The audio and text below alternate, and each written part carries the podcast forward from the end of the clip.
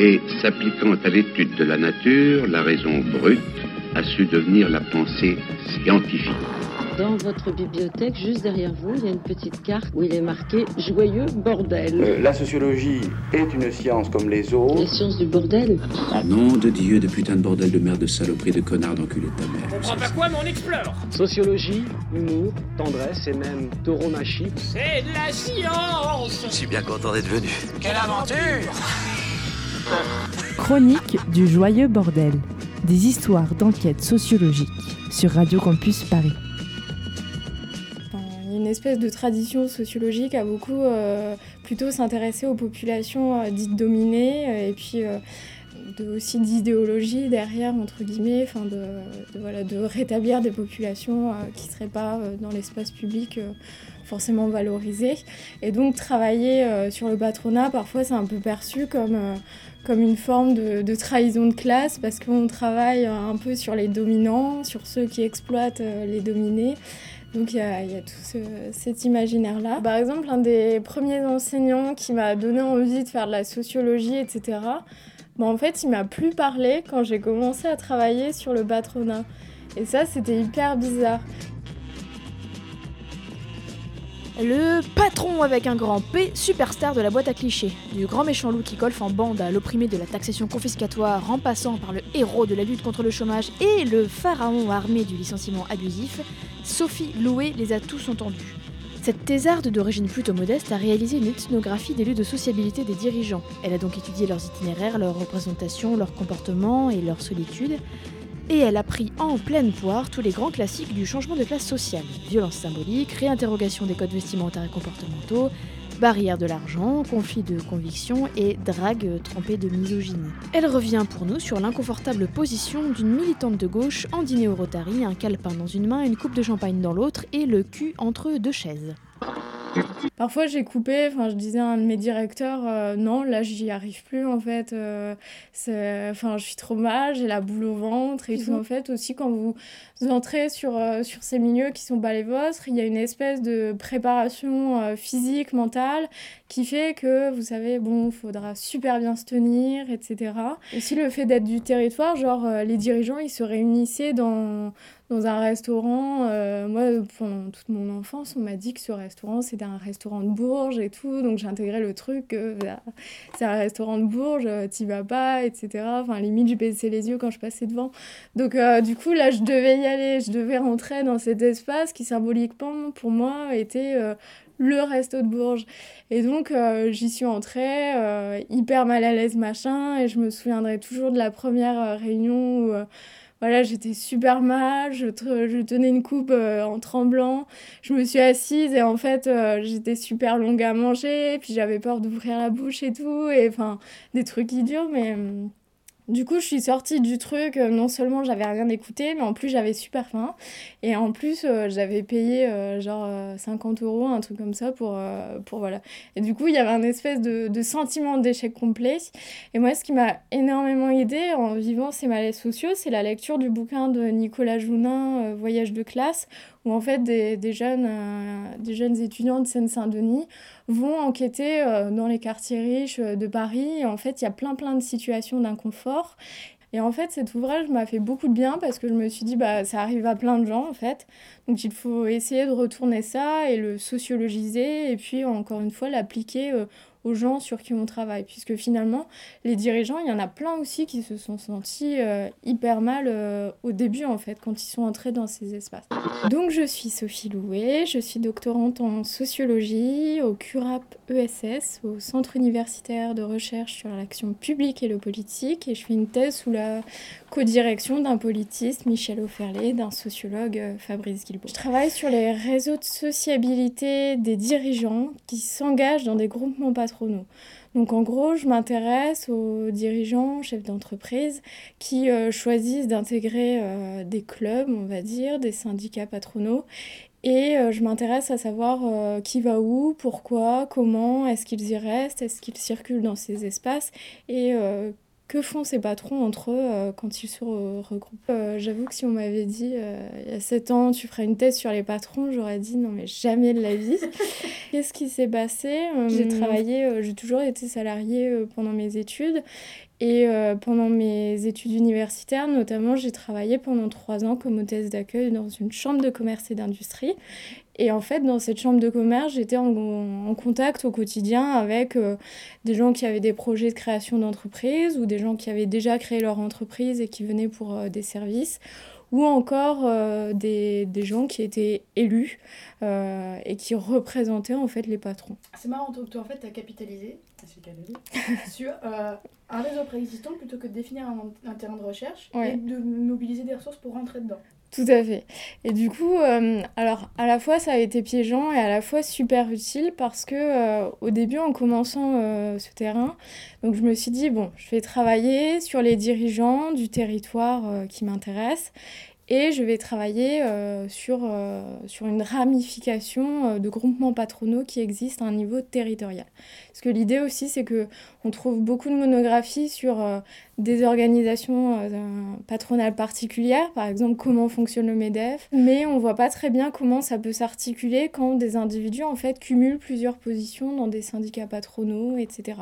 Donc là, l'idée c'était d'essayer de voir en prenant un territoire fixe comment ça s'organisait entre ces différents groupes. Parce qu'il existe énormément de groupes où les patrons vont, pour euh, plein de raisons, parfois pour les affaires, pour des questions euh, d'engagement politique, parfois ce sont des espaces philanthropiques ou parfois aussi des espaces un peu d'encanaillement, euh, voilà, pour, pour faire un peu le fou. Après, ces dures journées de labeur en tant que patron, on est isolé. voilà. golf. Exactement. pire. voilà, ça peut, ça peut aussi être pire. Et, euh, et donc l'idée, c'était ça. C'est aussi une manière pour les dirigeants de sortir de leur solitude parce que quand ils sont dans leur entreprise, ce sont les seuls au-dessus de la hiérarchie des autres. Donc ils assument un peu euh, plein de choses, ils sont responsables de plein de choses, c'est à la fois un bouclier et puis euh, en même temps le seul acteur de la scène, enfin voilà, donc c'est toujours un peu compliqué. Et le fait d'entrer dans des groupements patronaux, ça a un aspect aussi rassurant puisque euh, ils rencontrent d'autres dirigeants qui potentiellement vivent les mêmes situations. Donc ils ont aussi beaucoup de réunions autour de euh, comment bien manager, euh, comment, comment bien gérer les conflits avec vos employés, enfin beaucoup de choses comme ça. Il y a aussi une espèce de solitude telle dans la direction d'une entreprise qu'on a besoin de se, rassurer par différents biais. Et, c'est vrai que ça, on y accède surtout par l'ethnographie parce que c'est quand même compliqué en entretien quand on voit une personne une fois pendant 1h30, 2h d'aborder des questions aussi intimes. Et c'est une manière aussi de d'aborder certaines difficultés puisqu'on a du mal à penser aussi les souffrances des dominants mais euh, voilà, des, des, suicides de patrons de TPE, PME, il y en a aussi. Enfin, des gens qui. J'ai aussi vu euh, des héritiers d'entreprises patrimoniales euh, pleurer en expliquant qu'ils avaient hérité d'une entreprise, ils avaient été formés à la reprendre, en fait, ils n'y arrivaient pas. Il faut en effet que je me sépare de quatre d'entre vous. Eh oui, bah oui, bah oui. Les bons résultats ne sont qu'une façade. L'agence traverse une crise provisoire, j'espère mais douloureuse quand même. Vous êtes trop bien payé. Qu'est-ce que vous voulez? Eh oui, les salaires ont grimpé, grimpé, par ma faute, par la vôtre, je sais pas. En tout cas, le courage me manque pour désigner comme ça brutalement quatre victimes, alors j'ai décidé de faire ça sous forme de jeu. Les chaises musicales, je suppose que tout le monde connaît ça? Et je pense que c'était important aussi de de ne pas leur mentir euh, sur ce que je cherche à observer, etc. Et, de tout, et en plus, je pense que ça se voit en fait. Quand on n'est pas du milieu, euh, en fait, on fait des, des gaffes. Euh, en même temps, c'est pas, c'est pas bien et c'est bien parce que souvent, c'est une espèce de naïveté qui vous apprend des choses sur le terrain. Enfin, quand vous faites des maladresses et qu'on vous remet à votre place, bah, vous comprenez quelles sont les normes du milieu. Quand, quand voilà, on se moque de vous parce que vous dites merci, parce qu'on vous sert, on vous sert le plat à table, bah, vous comprenez le petit personnel, on est censé l'ignorer. quand on vous fait remarquer que vous n'avez pas bien assorti euh, vos chaussures euh, avec votre pull, enfin voilà, donc vous, vous comprenez que l'apparence ça compte. Ces groupements patronaux, ça peut prendre la forme de réunions d'information, ça peut prendre la forme de, de formation aussi, beaucoup de jeux autour de team building, où voilà, vous devez construire une tour en chamallow la plus haute possible avec des spaghettis, enfin beaucoup de choses euh, très ludiques. Les, les dirigeants sont assez friands de, de ces choses-là. Et euh, en même temps, ça passe aussi par des sortes de dîners mondains. Ce qui fait que c'est très très compliqué quand vous arrivez là parce que vous voyez à peu près les mêmes gens qui gravitent dans tous les espaces.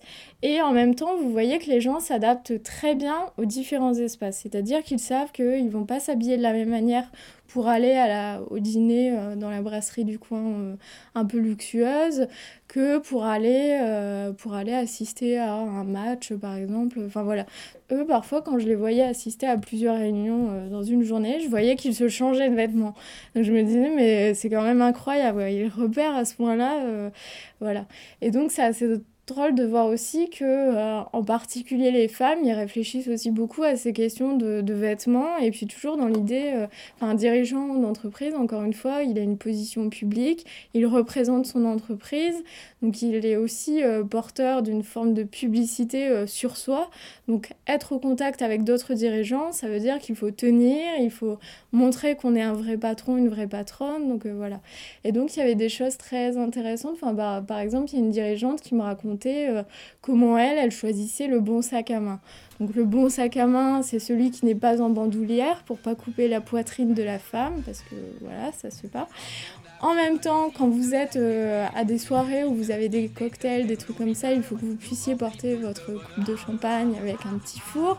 Donc ça peut être délicat si vous avez un sac à main qui se porte juste à la main avec une toute petite anse. Donc le mieux, c'est quand même d'avoir une anse suffisamment large pour que vous puissiez le porter contre vous et que vous ayez les deux mains libres.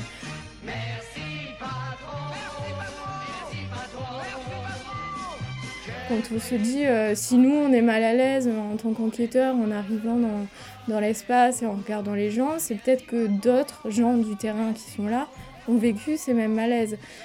Tout dominant qu'ils soient, parce qu'au début on se dit ah, c'est tous des patrons, ils sont tous sur deux et tout.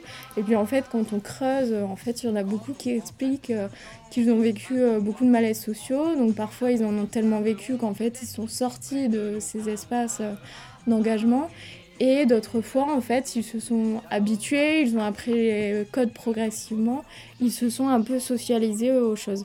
Et même chose sur, euh, sur les dragues aussi qu'on peut subir. Il y, a un, article d'Isabelle Claire euh, qui est paru en 2017 là-dessus. Elle explique que euh, un des impensés du rapport au terrain, c'est souvent la sexualité, parce que quand on parle de la sexualité du chercheur, c'est souvent quand il va travailler sur des questions directement sexuelles, par exemple sur la pornographie, sur les relations de couple, voilà. Mais en fait, la sexualité, euh, bah, c'est comme les rapports de genre, hein, c'est briquet, il y en a partout. Et euh, c'est surtout en discutant avec, euh, avec plusieurs doctorantes qui travaillent aussi sur des populations dites d'élite. Elles, elles me racontaient aussi qu'elles avaient subi des choses comme ça et que c'était super compliqué de s'en défaire parce qu'à la fois le milieu qu'on intègre, eux, ils savent qu'on n'est que de passage. Donc en fait, c'est pour ça aussi qu'on nous drague.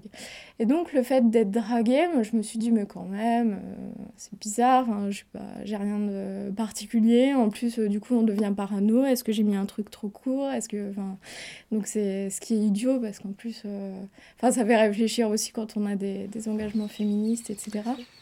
Je suis ravi d'avoir une secrétaire aussi jolie. Pardon? Non, je leur dis que je suis ravi d'avoir une secrétaire aussi jolie. Je ne suis pas votre secrétaire. Et de ce fait, je me suis dit que euh, si ces expériences de drague m'étaient arrivées, bah, peut-être qu'elles étaient arrivées à d'autres femmes euh, sur le terrain, notamment les dirigeantes en présence. Et j'ai remarqué qu'il y avait un clivage, euh, au-delà du clivage homme-femme, qu'il y avait un clivage en termes de classe sociale qui se rajoutait à tout ça.